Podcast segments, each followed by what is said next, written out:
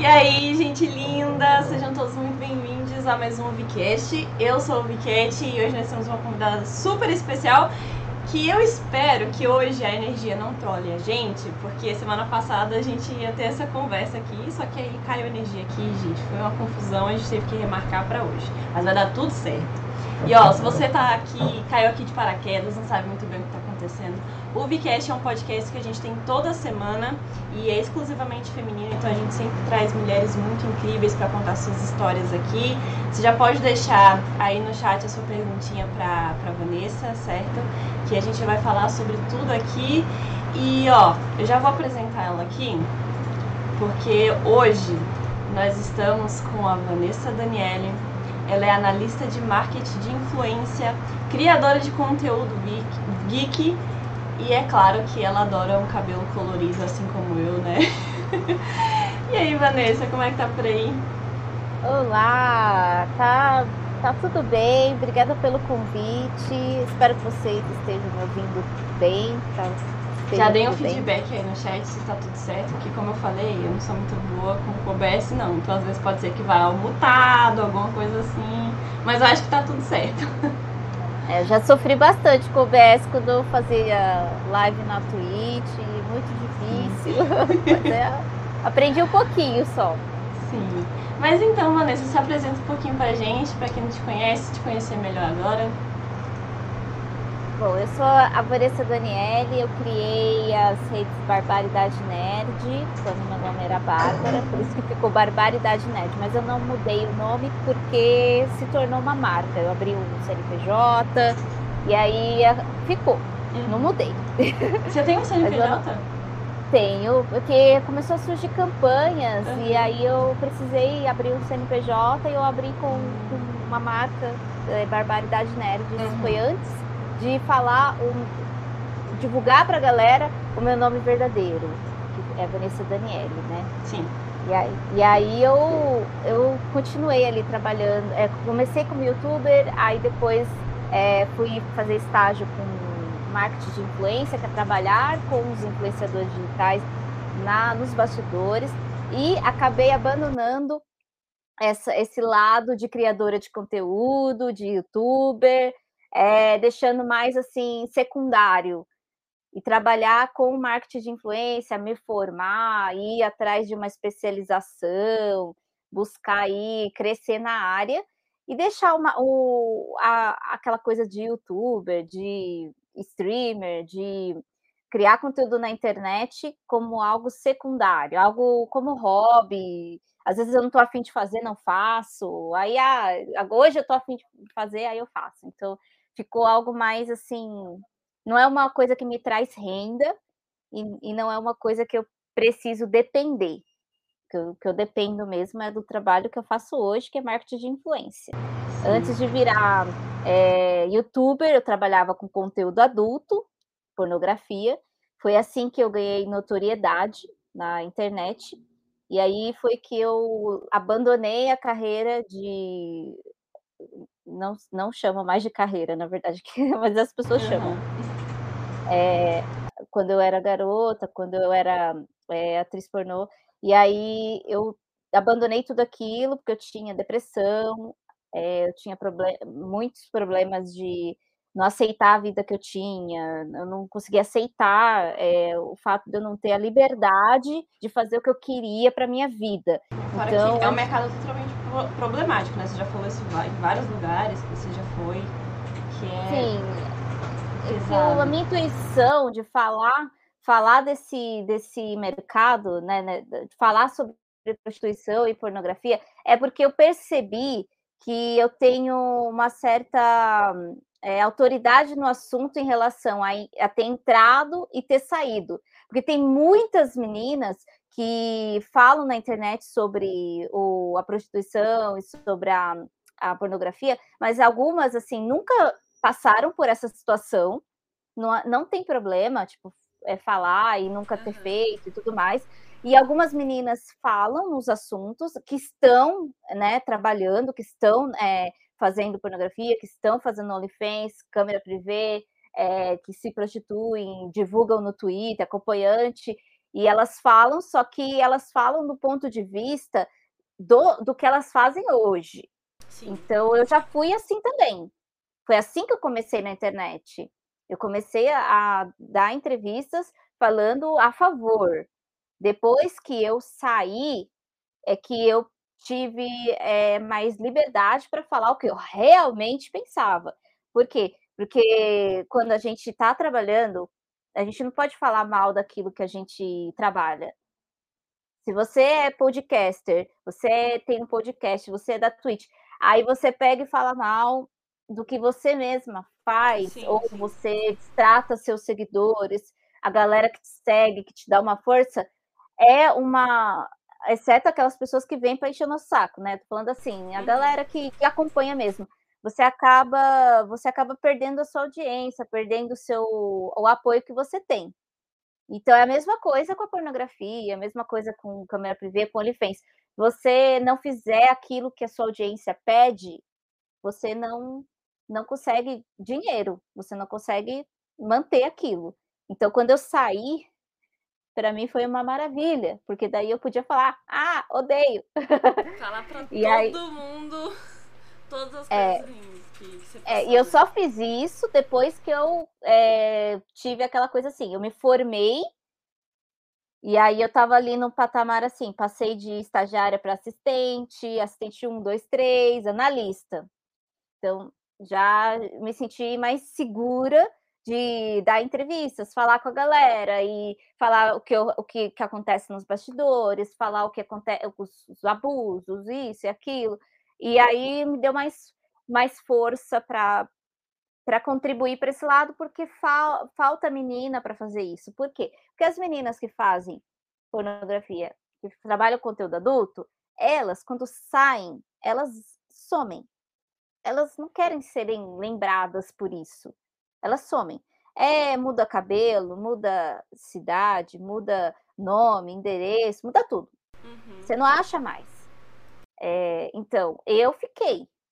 Não deletei minhas redes sociais.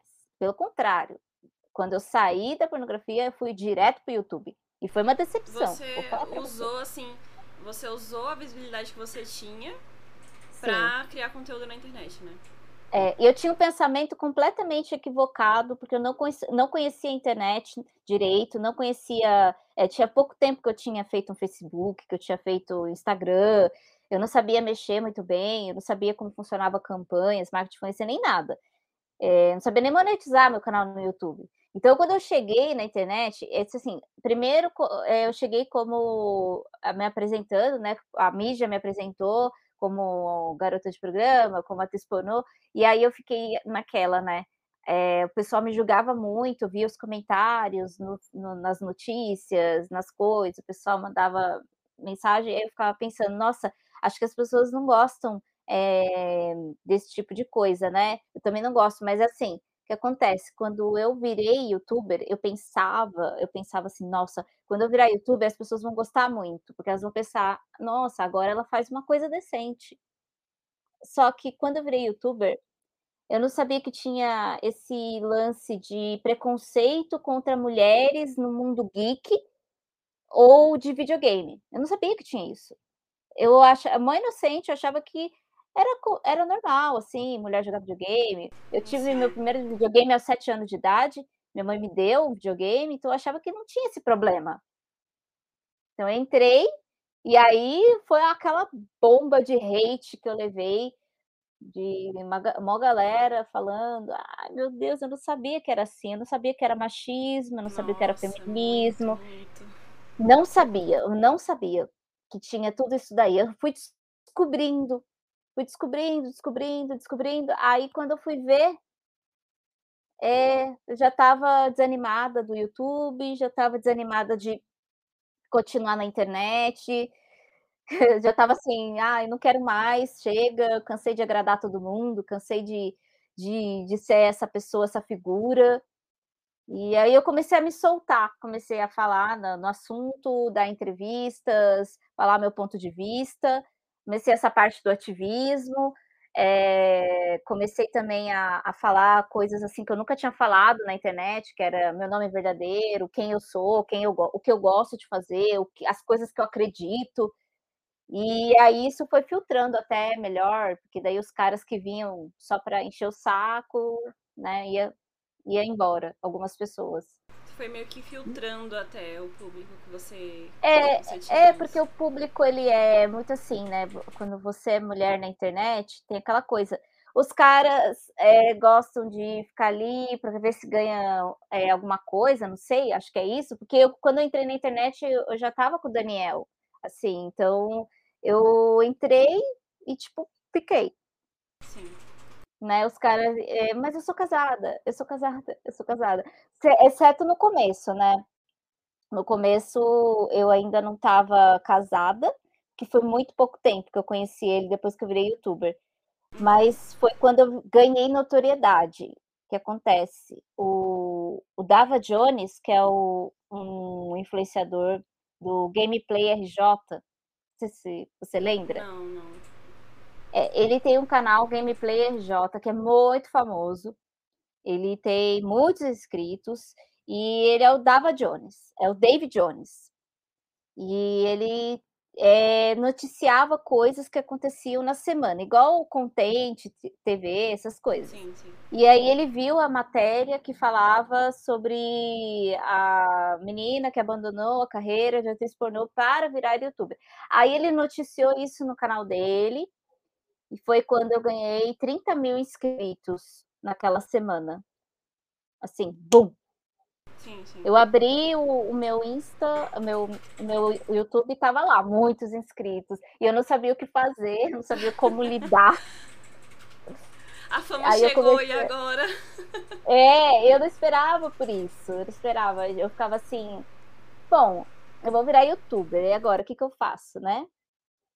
Aí comecei fui na Comic Con da, de 2016, mas eu tive um problema com câmera, não tinha câmera externa, não deu certo as gravações, então eu fiquei sem conteúdo. Aí continuei gravando coisa em casa. Aí, quando foi na Campus Party, que foi em fevereiro, final de janeiro para fevereiro é sempre a Campus Party. Aí eu gravei conteúdo, eu consegui uma câmera, um amigo meu que tinha canal no YouTube me levou com a câmera dele, a gente fez uma parceria. Eu te dou os ingressos da, da Campus Party, você grava aí para mim. Aí ele falou, beleza. Aí foi quando eu conheci o Daniel, e com o Daniel foi muito rápido. Foi assim, uhum. tipo, a gente ficou uma semana, já aí passou, tipo, acho que foi em maio que eu vim morar na casa dele. E aí já vim morar, já assinou o contrato já de união estável, uhum. porque eu falei para ele, ó, e, e, comigo não tem palhaçada não. Eu sou uma mulher séria, tá? comigo não tem palhaçada não. Ou você assina o negócio aqui, eu até brinco, eu falo, ah, então, é, o Daniel assinou o, a união estável porque eu levei ele lá no cartório e falei, assina aqui o negócio para mim. Só para ver rapidinho aqui. é. O negócio aqui. Foi mais ou menos assim. Uhum. Mas é, foi algo bem tranquilo, porque foi transparente. Eu falei para ele tudo que eu tinha feito. Falei para ele, ó, é, todas as coisas que eu fiz na vida. Uhum. E normalmente os caras saem correndo, sabe? Quando a gente faz a, conta a história assim, eu, pelo menos sempre foi assim comigo. Toda vez que eu contava a história para alguém, as pessoas Tem saiu um fora. um julgamento, né, em cima disso. É, aí eu peguei e Aí eu peguei e falei para ele, falei, ó, eu já vou te falar logo tudo que tá acontecendo, porque se tiver interesse, beleza, se não tiver, tchau. É isso. Uhum. Daí eu falei. Falei, ah, grossa, ó. É, é assim. bem assim. Uhum. É. Aí ele pegou e falou, não, é, beleza. Eu falei pra ele que o YouTube não ia dar certo, que ia dar merda, eu não ia conseguir dinheiro, eu não ia conseguir é, crescer como youtuber e que eu tava fodida, por quê? Porque eu precisava, porque daí eu ia ter que voltar para noite. Voltar para noite, voltar a fazer pornô, pornografia, para ganhar dinheiro. E eu não queria. Falei para ele, não quero, não gosto. Aí, mas não, você quer fazer o quê? Você quer estudar? Quer trabalhar com o quê? Aí eu falei, ah, eu queria me formar na faculdade, fazer uma faculdade, né? É, trabalhar no escritório, né? Aí ele falou assim, tá, eu te ajudo então, no começo, te dou uma força. Aí quando você tiver seu salário, você vai aos poucos se erguendo. Aí ele até falou assim, se você quiser fazer isso e depois ir embora, não tem problema, pode ir. Só quero te ajudar. Aí eu peguei, nossa, que estranho, né? A pessoa fala assim. já desconfiou, já. já, eu sou super desconfiada. Até hoje eu faço terapia. Aí, é, voltar para noite, porque assim, na verdade, o Arara, o que acontece é voltar para noite é, é que, que as pessoas acham, né? As pessoas acham que atriz pornô é diferente de garota de programa. Não é. Não é. é pornografia é prostituição filmada. Entendeu? Eu Nossa, odeio esse termo de atriz pornô, porque uma atriz, uma atriz, é, tem DRT, ela tem formação, ela faz drama, ela faz é, decora texto, ela faz formação de quatro anos de artes cênicas, ou curso caro no Wolf Maia, ou aqueles teatros que é anos e anos para você fazer apresentações, para você ser, realmente se tornar uma atriz ou um ator. Na pornografia, você acha que precisa disso? Não. Eh, pessoas que assistem filme, é só olhar um filme pornô. Até você vai ver. a parte ali, né, que tem uma interação, assim, já vai é, direto. É, ninguém, ninguém tá, ninguém assiste pornografia para ficar vendo drama. Então não faz sentido atriz. Esse, esse é o nome é só para glamorizar o negócio, entendeu? Porque na verdade, a maioria, todas as meninas que eu conheci, todas, fazem algum tipo de coisa, assim, ou é, é, fazem programa na noite, na boate, é, atendem por fora, por anúncio, e ou fazem câmera prevê e atendem alguns caras por fora, tipo alguns premiados aí que elas consideram, ah, esse cara eu saio. E é prostituição. É prostituição. Sim. Porque não é sempre que tem gravação. Não é sempre. Que tinha, né, no caso. Não, tem, é, não sei como é hoje o mercado, porque faz cinco anos que eu saí e eu não faço ideia de como tá. Uhum. Não faço mesmo. É, o que eu fiz é mover é, ações contra diretor, coisa do tipo, para brigar por contrato, porque ocorreu é, de, assim, de eu, de eu não receber certos contratos de certas cenas que eu gravei, vídeos, né? E eu queria é, o contrato para mostrar para a advogada, para ver o, os meus direitos, para remover, para eles pararem de lucrar em cima, né? Sim, sim. E daí teve diretor que se recusou a, a, a me, me dar esse contrato, e aí eu movi ações, paguei do meu salário para conseguir fazer isso. Você ainda tentou, a... você ainda tentou de uma forma amigável antes de, Sim. de entrar com Sim. o advogado e tal? É, na verdade, não, porque não existe forma amigável. É. Não existe. Nesse meio, uh -uh. É, tem uma produtora que foi muito gente boa, que é óbvio, a X-Splash, que é uma produtora que eu trabalhei muito naquela época, fazia várias coisas de fetiche, é, outporn, e, meu, o cara, o Rui, né, que é o, o, o dono lá, ele falou, meu, a gente vai remover tudo que é dela, qualquer coisa da imagem dela, dos sites, de todos os sites, de tudo, porque a gente quer que ela continue crescendo na carreira dela e a gente deseja boa sorte. Eu queria que todos, Nossa, todos perfeito, né? produtores fossem assim. Porque não falta menina no mercado. Sempre tem menina gravando pornografia. Tem, tem sempre menina precisando de dinheiro. Sempre. Então, não tem por que eles ficarem me prendendo. Não tem por que ficar empacando o meu lado às vezes é, é, dói no bolso, no bolso deles, porque eu sou a menina que foi para mídia falar mal do assunto, entendeu? Então uhum. talvez isso doa um pouquinho no coraçãozinho deles. Mas, poxa, tem um monte de menina aí que, que tá gravando, que tá fazendo conteúdo, tá sempre, tem sempre. Então não tem por que ficar me empacando no negócio. Sim, sim. É difícil. Nossa, a gente, mas a gente tenta, eu tento.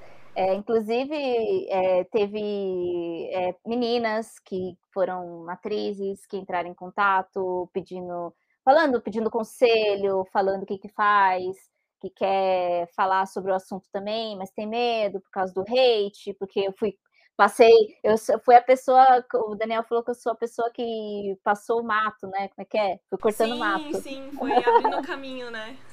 É, então. Aí eu já passei minhas dicas, já falei, ó, oh, se, se fosse você, no seu lugar eu faria isso, isso, isso, aquilo primeiro, antes de entrar na mídia, porque eu já fui entrando assim que nem louca, me ferrei, é, tive muita, muita dificuldade aí. E aí foi, foi indo. Agora eu tô tô nessa de. É, por enquanto eu tô bem calma. Uhum. Bem calma. Porque eu tô focada mesmo no, no marketing de influência. Tô super focada. É... A gente tava até falando no off que ganhou uma promoção maravilhosa. Ganhei promoção, tô muito feliz. No puteiro não tem promoção. Ah, olha só. Eu queria, até, eu queria até que a gente falasse mais sobre isso, né, do, do, que você faz, né? Tipo, exatamente assim, o que é ser marketing de influência, é, como que você chegou nesse mercado, o que, que você faz, enfim, fique à vontade.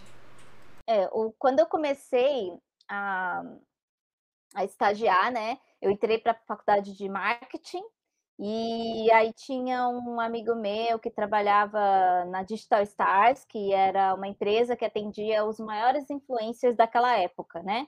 Alguns ainda são, Kefra, uhum. Felipe Neto. É, e aí eu, eu não sabia, eu não entendi, eu só conhecia os maiores, mas eu não entendia o que, que era nada, estava começando. Aí passei na vaga de estágio, fui, e aí eu comecei a, a, entender como funcionava. Eu entendia que chegavam os e-mails de proposta de marcas querendo divulgar através do canal deles e que eles cobravam um valor extremamente caro por cada publicidade, seja uhum. no YouTube, no Instagram, nos stories. É, cada formato tinha um valor e cada coisa tinha que ser especificada. Por exemplo, assim, ah, se eles fechavam o stories e um post no feed. Se a marca não coloca que tem que pôr arroba da marca, hashtag, aí é, se fechar e não deixar isso especificado com eles, eles não colocam. Ah, é tudo detalhadinho, assim. É, porque assim, é tudo comprado, na verdade. Ó, se você quer que eu ponha arroba da marca, é mais mil reais. Entendi, entendi. Hashtag, mais mil. Repostar meu conteúdo na sua rede social, mais 10 mil. Ah, impulsionar o conteúdo que eu fiz na sua rede social, mais 20 mil. É tudo cobrado. Tudo. Nossa. Cada Mas também. Detalhezinho é cobrado, né? Cada detalhezinho. Tem um briefing, que quer dizer que é o, como se fosse um roteirinho, um guia de campanha ali. Que o influenciador diz para ele o que ele pode e o que ele não pode. Falou assim: olha, você não pode falar do concorrente, você não pode usar cor azul, você não pode fazer, é, sei lá, você, é, tipo, ele, a marca especifica o que, o que ele não pode e o que ele deve fazer, tipo assim, o que não pode faltar no conteúdo. Ó, você tem que falar do cupom da, da, da, de promoção, você tem que fazer o conteúdo, tem que ter no mínimo 30 segundos, o Reels, ou o vídeo tem que ter um minuto, é, o anúncio no YouTube tem que ter no mínimo um minuto, não pode ser menos que isso. Então, aí ele vai ler as especificações, e aí ele tem uma ideia do que, que ele vai gravar, ele grava o conteúdo, edita e manda tudo para aprovação antes. Então, ele pega assim, gravou um vídeo, gravou um combo de stories, gravou é, uma coisa no YouTube, um vídeo no YouTube, manda pro, pro, pro, pro cliente mais a legenda. Então, uhum. que a descriçãozinha lá tem que ir também. Mandou. Ah, aí o cliente vai olhar e vai falar assim: olha, é o seguinte, tem que isso aqui que você falou não tá legal, ah, isso aqui tá errado, ele isso aqui tem que né, mudar. Né, se tá do, da forma que ele quer. É. Aí ele fala, ah, tá tudo aprovado. Ah, não tá. E aí decide ali que a refação tem que estar tá no contrato também, que tem um contratinho sim, que. O, o, influenciador assina e a marca assina, é, que especifica valor, data de pagamento. Sempre o pagamento, normalmente, pagam 30 dias depois. Entendi. E a, a maioria prefere que seja a emissão de nota fiscal. Uhum. Eles falam, ai, ah, nota NF. E aí, quando não é NF, é recibo, que daí a pessoa recebe 30 dias depois na conta dela e assina um, um, um recibo falando recebi o dinheiro aqui Sim. da empresa. E, e aí, como é que é? Tipo assim, é uma agência que, no caso, você trabalha para essa agência que tem os influenciadores que prestam serviços para para as outras empresas? É assim que funciona? É, é, no caso, sim, existem dois tipos de agência. A agência que trabalha com exclusividade, que é aquela agência que é tipo a Mind, que é, hoje é uma das agências de exclusividade mais é, notada, né? Que trabalha com BBBs, ex-BBBs, que trabalha com os youtubers mais famosos, os instagramers mais famosos, os twitteiros mais famosos. Então, o que acontece? Eles, eles têm um contrato entre a agência e o influenciador. Tudo o que chegar de proposta para você, a gente vai ficar com 15%. A gente vai fazer tudo. Você só vai criar o conteúdo para a marca. Mas a gente vai cuidar das suas redes sociais, a gente vai, você vai ter que colocar o nosso e-mail na sua caixa de, de contato para todas as, uhum. as, propostas caírem para a gente. E aí a gente vai é, cuidar da parte de briefing, a gente vai cuidar da parte de contrato. E aí, vamos supor, tem, sei lá, é, um job ali de 50 mil. A agência vai cobrar 15. Uhum. Então, sempre 15% a mais de, do valor. E aí o influenciador recebe a parte dele e a agência recebe a parte dela. Agora, a outra agência, é, que é a que eu trabalho, a Engajar, é uma agência que trabalha com. presta o serviço de marketing de influência para qualquer empresa, qualquer marca, e trabalha com qualquer tamanho de influenciador, com qualquer. É, qualquer influenciador. Não tem exclusividade. Hum, entendi. Tem até uma pergunta aqui é, que o Arara fez, deixa eu ver se eu consigo subir o chat aqui. Que ele falou sobre isso. É a partir de quanto. Ai meu Deus, meu chat tá travando. Peraí. A partir de quantos seguidores a sua empresa considera uma pessoa como influente? É, é o, os influenciadores, na verdade, existe uma diferença entre influenciador digital e criadores de conteúdo, mais plus, né, os relevantes. Então, existe assim, é, os nanos, que são até 10 mil seguidores. Eles têm menos de 10k seguidores, menos de 10 mil. Eles são pequenos, tem lá 6, 7 mil seguidores. Uhum. Vamos supor, uns 3 mil, vai. Eles têm uma, um, um engajamento mais alto por quê? Porque desses 3 mil seguidores que eles têm, é, a maioria a maioria engaja com o que ele posta. Então, se ele posta uma foto, um vídeo, stories, tem dessas 3 mil pessoas, a possibilidade de boa parte ou a metade estarem acompanhando é muito maior do que uma pessoa que tem um milhão, que já é macro influenciador, um milhão, Aí, eh, a pessoa que tem um milhão, quanto desse um milhão que acompanha o conteúdo que ela posta? Vai ser bem menor a porcentagem, vai ser bem menor a quantidade.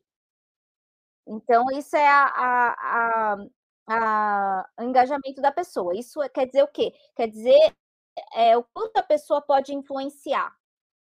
O quanto a pessoa consegue, quantas pessoas ela influencia dentro da rede dela. Se ela fala para as pessoas comprarem em determinado lugar ou consumirem determinado produto e as pessoas interagirem com o que ela falou, isso é influência. Então, assim, se eu, eu, não, eu não sou influenciadora digital, eu sei que eu não sou. É, um exemplo disso é eu tirar uma foto aqui agora e postar e falar sobre um determinado assunto na, na legenda. Por exemplo, um publi de alguma coisa. Os comentários vão ser sobre mim e não sobre o produto. Entendi. Então, isso não é, isso não, não, não, influen, não, é, não influencia. Então, as marcas, elas querem o quê? Social listening, que é você escutar o que os outros falam de você através de uma publi. Faz sentido. Por exemplo, o Ajinomoto. Ajinomoto, ele criou o Sazon Pipoca. Porque todo mundo nas redes sociais fala, comenta que usa o Ajinomoto na pipoca. Ele escutou o que o povo estava falando através da, das redes sociais para fazer um novo produto. Então, isso é influência. Isso sentido. é social listening, na verdade, mas vem da influência. Uhum. E aí, a, a partir de 10k para cima, até 100 mil, até 100 mil, a gente considera micro. Micro influenciador. Caramba, 100 mil ainda é micro. Tá? É micro. É micro. A partir de menos de 10k no uhum. a partir de 100 mil é micro.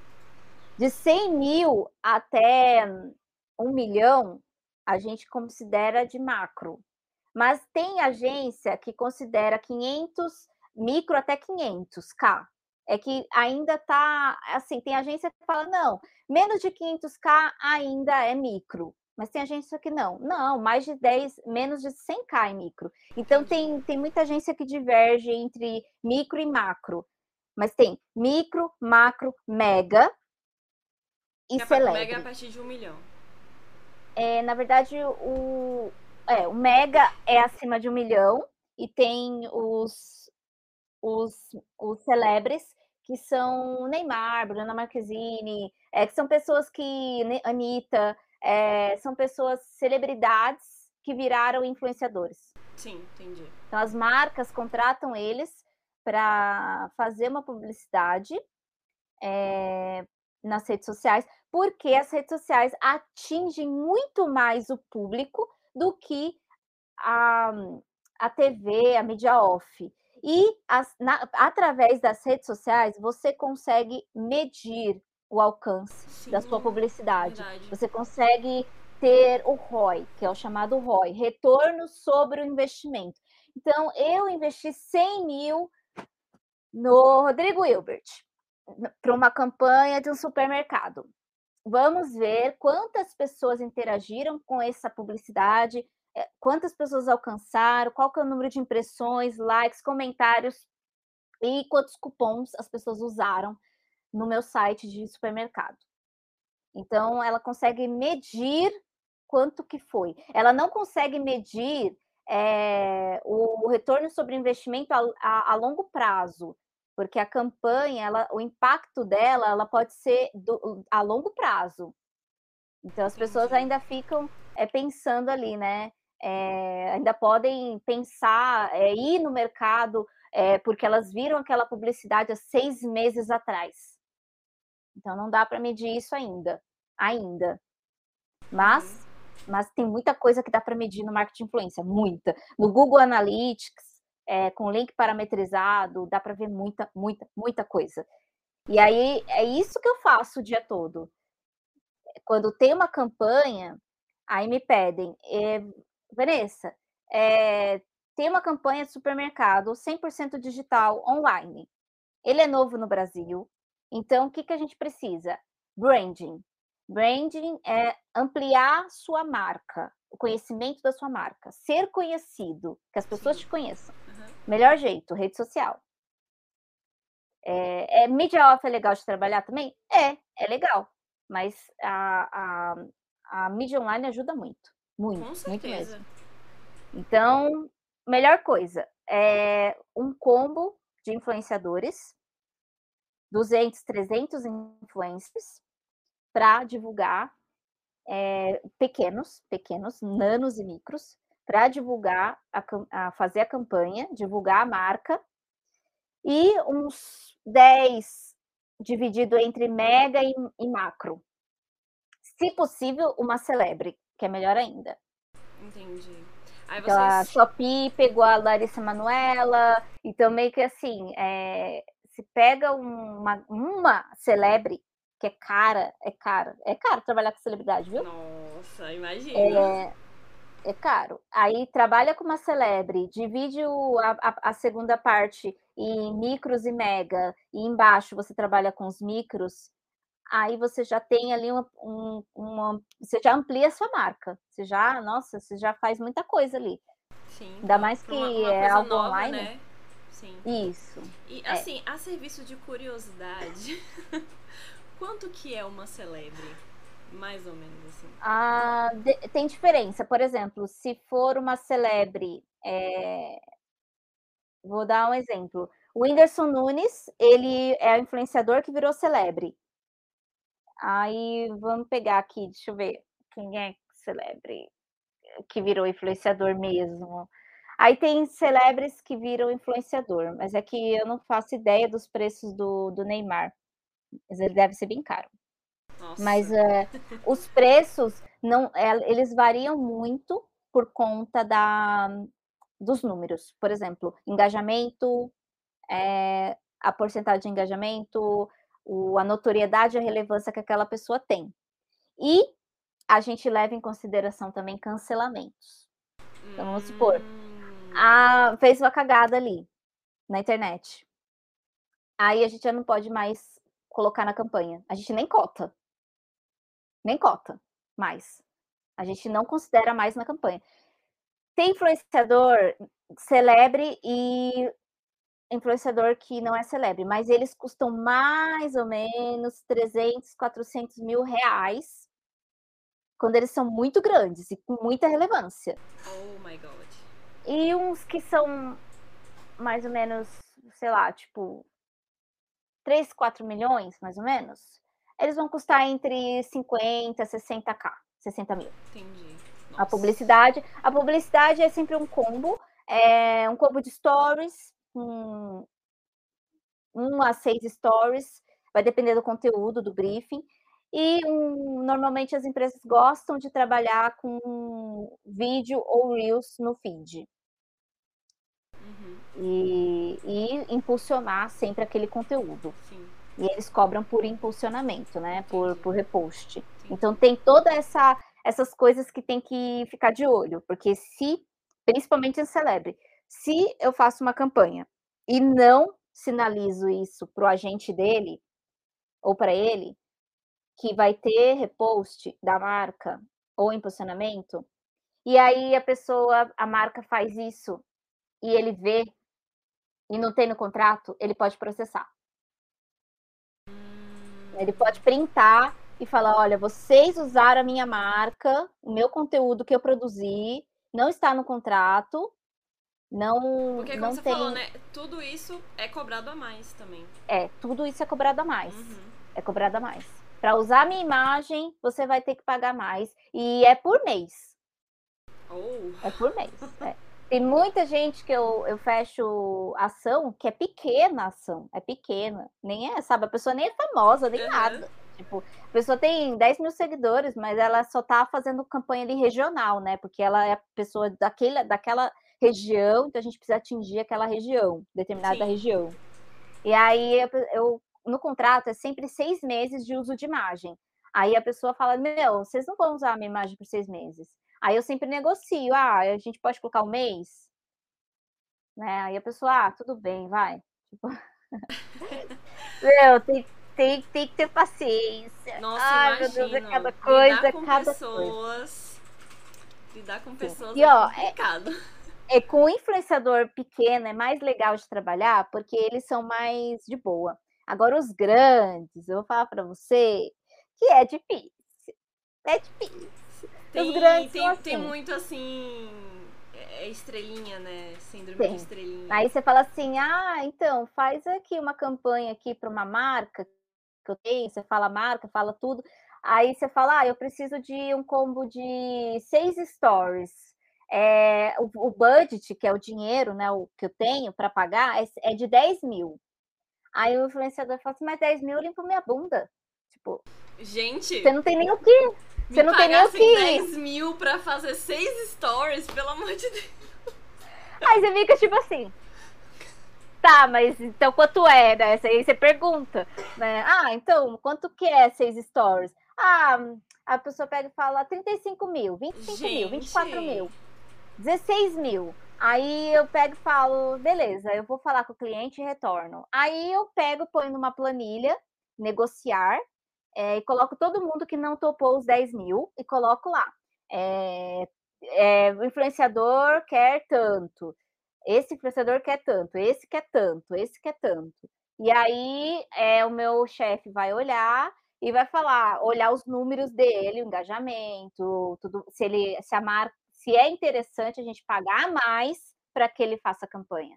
Porque se a gente olha os números, hum, mas nem é tem, estudado, nem tem, né? Nem tem engajamento, quer cobrar uhum. isso aí, ah, não, é, cara, deixa, é. aí deixa sabe. é, a gente faz assim. Uhum. Aí vai, e aí vai olhando ali os, os valores, se encaixa, se tá tudo certo, é, quanto que você, quanto que a gente pode negociar e conversar. É, vamos chamar esse influenciador, porque esse influenciador aqui é bom pra caramba, ele cobra 10 mil a mais, mas pelo menos a gente vai ter uma campanha.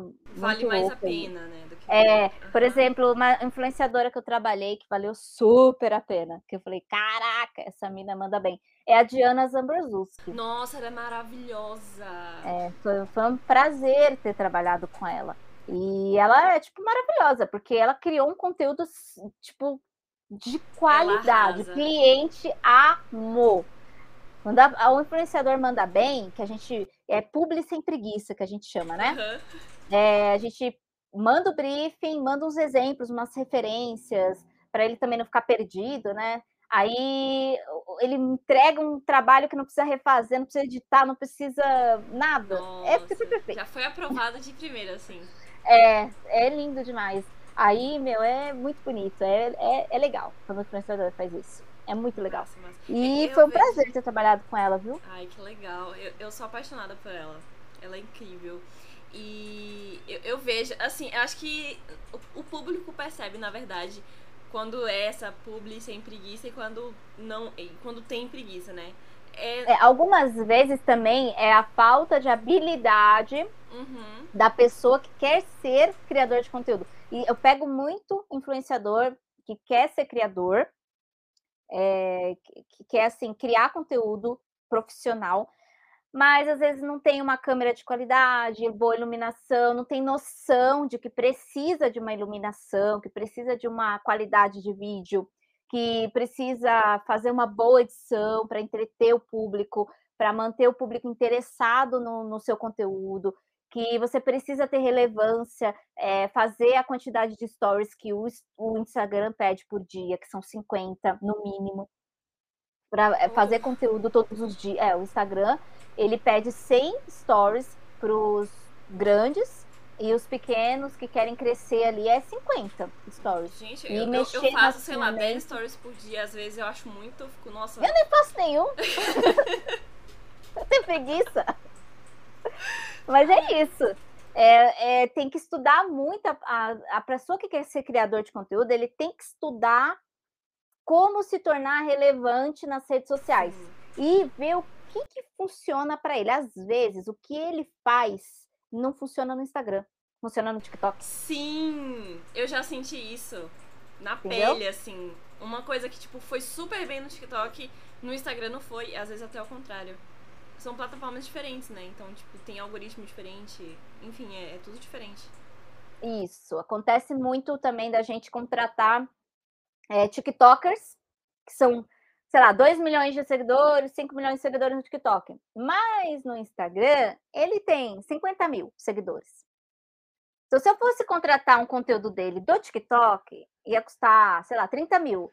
Mas, mas eu vou contratar do Instagram. Aí eu posso pagar mais barato. Hum, entendi. Então a gente faz muito isso. Uhum. De pegar a galerinha do, do TikTok que está começando no Instagram. Porque daí a gente pega um público, um público mais assim, engajado, entendeu?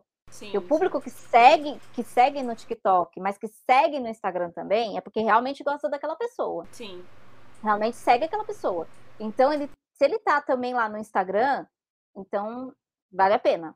A gente pensa em tudo. Uhum. Assim, é muita coisa, muita Nossa, coisa. Nossa, tipo, tô é vendo. É muita coisa. Muito detalhe, muito, muita coisa, né? Pra prestar atenção e de estudo também. É, é. O Arara até falou ali, o cara quer ser influencer como a TechPix. Assim, eu pois acho é. que, tipo assim, se a pessoa tá crescendo, quer crescer no meio, né? Tipo, é, eu acho que é válido, tipo,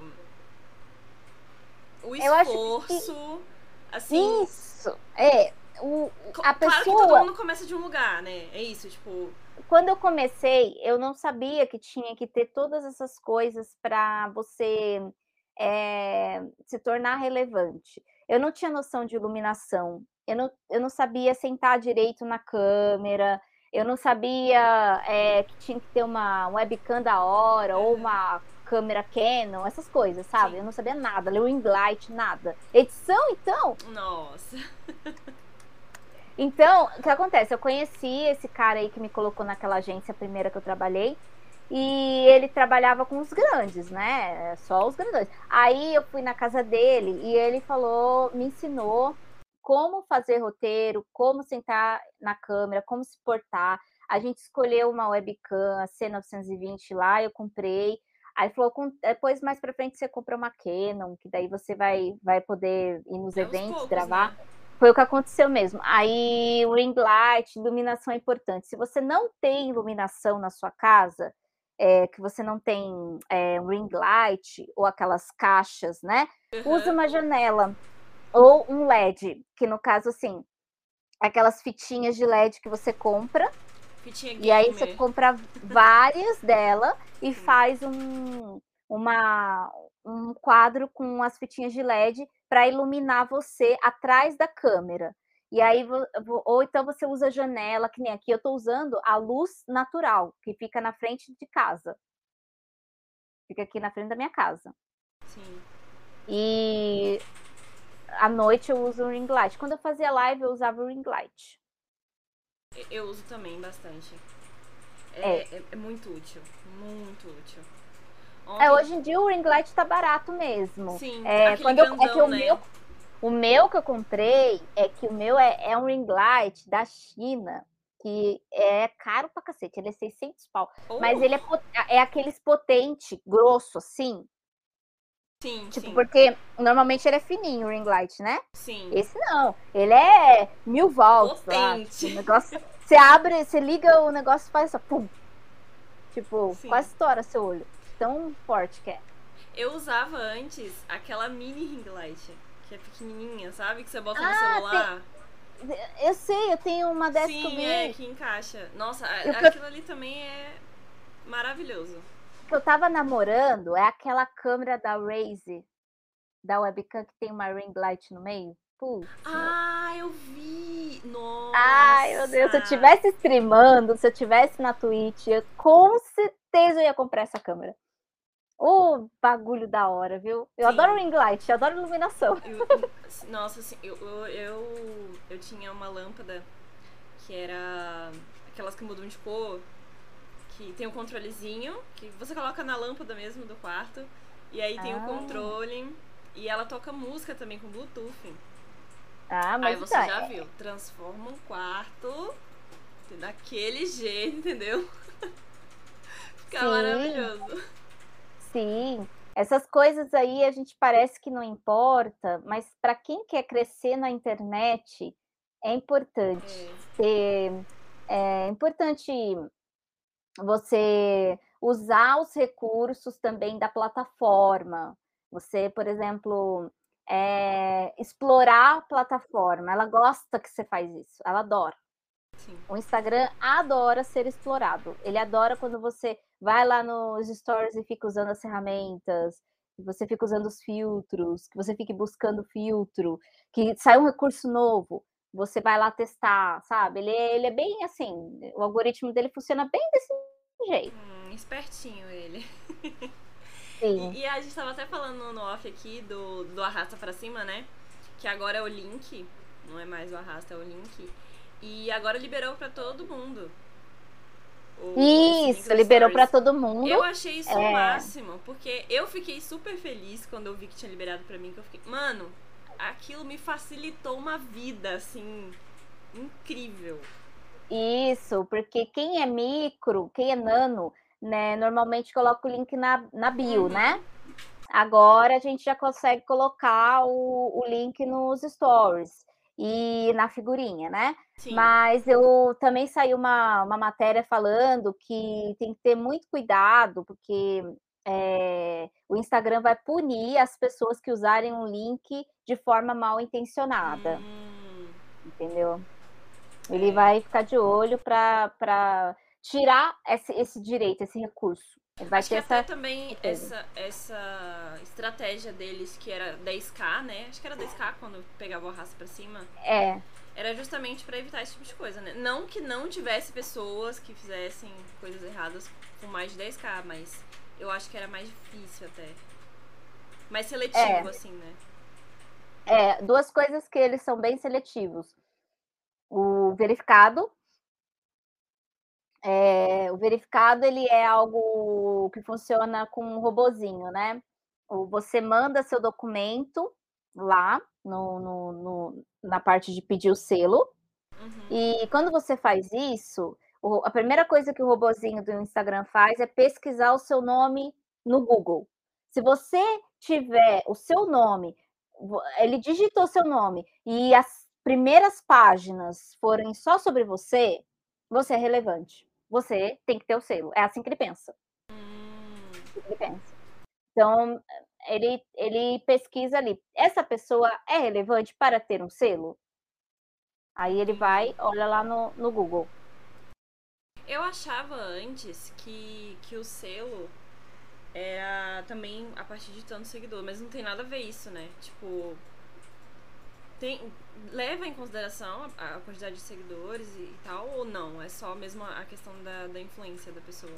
Eu acredito, acredito que a primeira coisa a primeira coisa que eles olham é a relevância e depois os outros caracteres, né? Que são número de seguidores, conteúdo é, e a relevância da, da pessoa em relação a a plataforma. Então, se a pessoa, às vezes, ela pode ser uma pessoa relevante no Google, só que na plataforma ela é uma pessoa que, que tem problemas com as diretrizes, que posta coisa que está sempre sendo removida do ar, sempre sendo punida, é, vai ficar sem Instagram, vamos remover sua postagem. Eles, é, aí eles tiram esse, esse direito também. Uhum. Faz sentido. É, eles olham tudo, eles uhum. olham tudo. Eu tinha conseguido o selo de verificação por conta da, desse robozinho aí, porque eu tinha saído em várias matérias. Uhum. Então, quando você digita Vanessa Daniele ou Barbaridade Nerd no Google, a primeira página é só sobre Barbaridade Nerd ou sobre Vanessa Daniele. Então, isso facilitou minha vida. E daí, quando eu pedi o selo e mandei meu documento, foi fácil de conseguir. Uhum. Entendeu? É, é, é, tem, na verdade, eu acho que o Twitter é assim, que tem alguns pré-requisitos, né? Que ele até coloca lá. É, o tipo... Twitter não dava nem para você solicitar o selo é, de verificação. Sim. Agora você consegue solicitar. Mas eu não sei como funciona o robozinho da, do, da Twitch, não, do, do Twitter. O do Twitter, ele tem, ele tem os pré-requisitos lá, falando, né? E, e um desses pré-requisitos é o que você falou, de ter. De você ter saído em, em, em matérias em, em locais relevantes e tal. É. Isso daí é marketing digital, é SEO. É, o SEO é quando você. O SEO pessoal, é, personal, né? Tipo, o seu pessoal. É quando você coloca o seu nome em relevância no Google. Eu fiz isso há muito tempo. Há muito tempo eu venho fazendo isso. Com jornalistas, é, é parceiros, com portais, com é, participações em podcast, em canal de YouTube, programa de TV.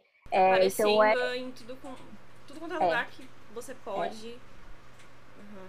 Parece que não é importante, né? Tem muita gente que fala, ah, o pessoal me via nas matérias, me via nas coisas, falava assim, ah, mas nem tem relevância, tipo, falando, né? Querendo dizer assim, ah, isso uhum. tem, nem tem audiência. Mas a pessoa não pensou na possibilidade de eu estar trabalhando o meu nome na internet, o meu SEO. Sim. Eu não, nunca, é coisa... nunca parei para me explicar também nesse sentido, para uhum. falar, olha, então, eu estou trabalhando o meu SEO, você sabe o que é SEO? Marqueteira ela. Sempre fui, isso aí eu sempre uhum. fui, marqueteira. Cara, sempre isso fui. até, tipo, me faz pensar um pouco, porque eu tô um pouco nesse lugar hoje. É, que eu tô crescendo como apresentadora, eu quero crescer como apresentadora.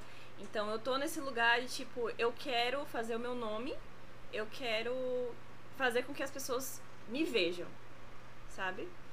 Então eu tô muito nesse lugar de tipo ir pra tudo quanto é lugar que eu posso, campeonato, tudo que eu puder fazer para aparecer, eu tô fazendo, sabe? Pra, pra como você falou mesmo, de, de criar sua imagem, né? De aparecer para fazer que as pessoas te conheçam. É aquela frase Sim. clichê, né? Tipo, quem não aparece não é lembrado.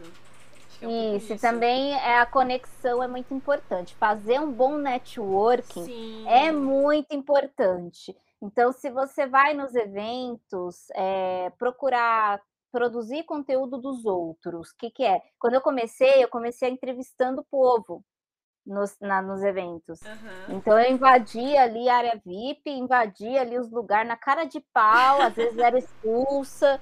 É, e aí eu falava, corria atrás de assessor, corria atrás de, de das pessoas para entrevistar a galera, para fazer networking, para tentar é, fazer com que aquela pessoa me conhecesse, é, no sentido assim, tá, eu, essa daí é a barbaridade nerd. É, ela tem um canal no YouTube, né? Agora, os influenciadores me conhecem como a marketing de influência da agência. Sim. Então, mas antes eles me conheciam como Barbaridade Nerd. Hoje é a Barbaridade Nerd, trabalha numa agência e me oferece campanhas, que de vez em quando eu, eu mando no WhatsApp direto. Ó, tem uma campanha aqui, você quer fazer? É bem assim. quer fazer? É, vamos embora. É, tipo assim, é tanto. Ah, mas não tem como conseguir mais. Ah, não sei, vou ver aqui. Se eu conseguir, eu te falo. Aí fico naquela coisa. Então, uhum. networking é importante, até mesmo é, networking mais assim, não precisa ser coisa de gente famosa, mas pessoas do seu da sua área de interesse. Vamos supor, você é de podcast. Então é importante buscar grupos no WhatsApp de podcasters que junta todo mundo. É, quando tiver evento de podcaster, você poder acompanhar eventos online quando for presencial e fazer conexão, buscar, aí você vai ver, ouvir história dos outros, você vai conhecer pessoas que vão é, gostar de você e vão falar: ah, legal, eu tenho contato de tal pessoa que você pode chamar para o seu podcast, porque eu entrevistei no meu, você pode entrevistar no seu também. Uhum. Acontece muito isso. Então é e importante fazer network. Neve, né? É, é. Se eu fizer network, aquela pessoa que quer virar criador de conteúdo, mas não quer fazer networking, socializar, aí ferrou. Temos um porque, grande problema. É, porque é o, foi o meu caso. Foi o meu caso, eu confesso.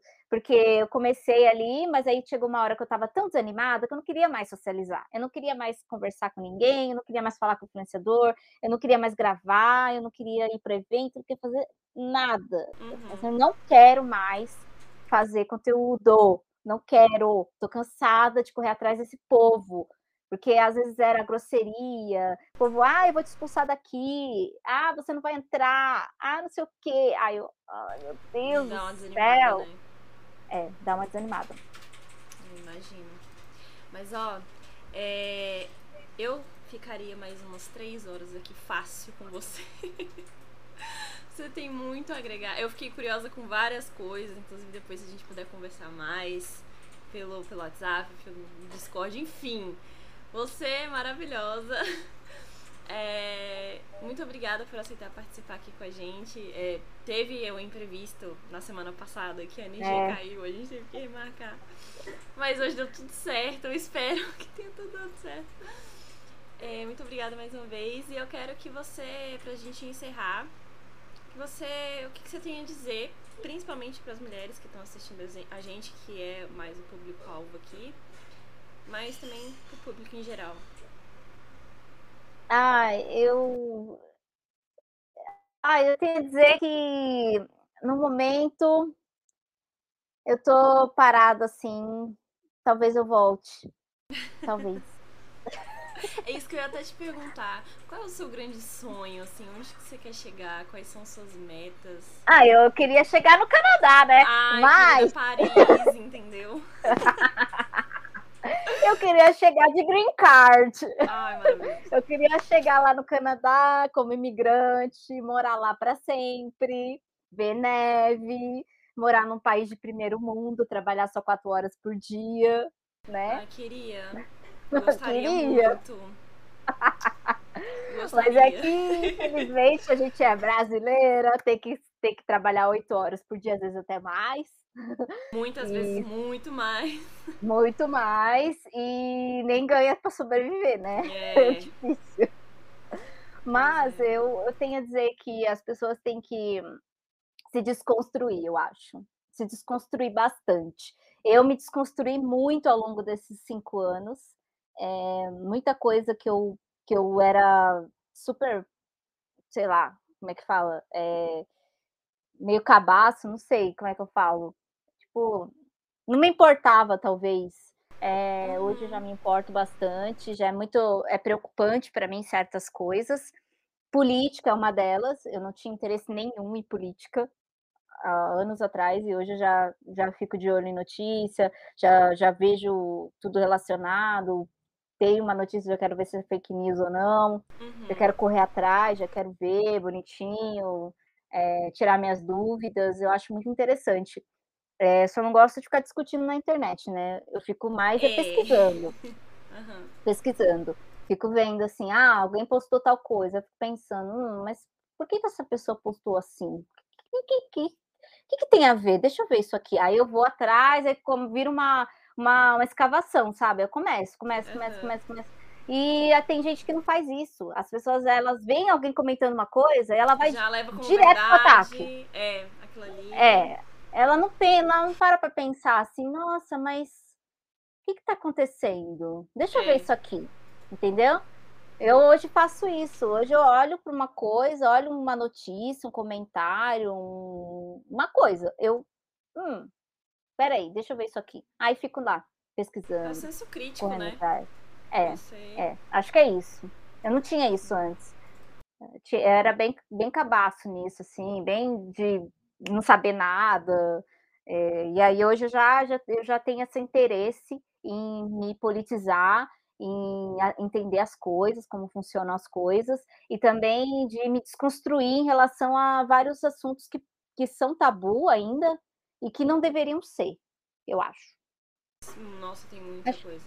Acho que é esse é meu conselho para a galera, para a galera se desconstruir, para trazer mais é, até mais assim, essa coisa do, do, do, crítico, né? Essa coisa do senso crítico, você ter você ter mais assim conhecimento para você mesmo evoluir, porque se você não evolui, você não consegue uma melhora na sua vida. Porque para você melhorar a sua vida, você tem depressão, se você tem ansiedade, se você tem é, sua vida não vai para frente, você está estagnado ali, você precisa evoluir em alguma coisa para você sair desse estagnado.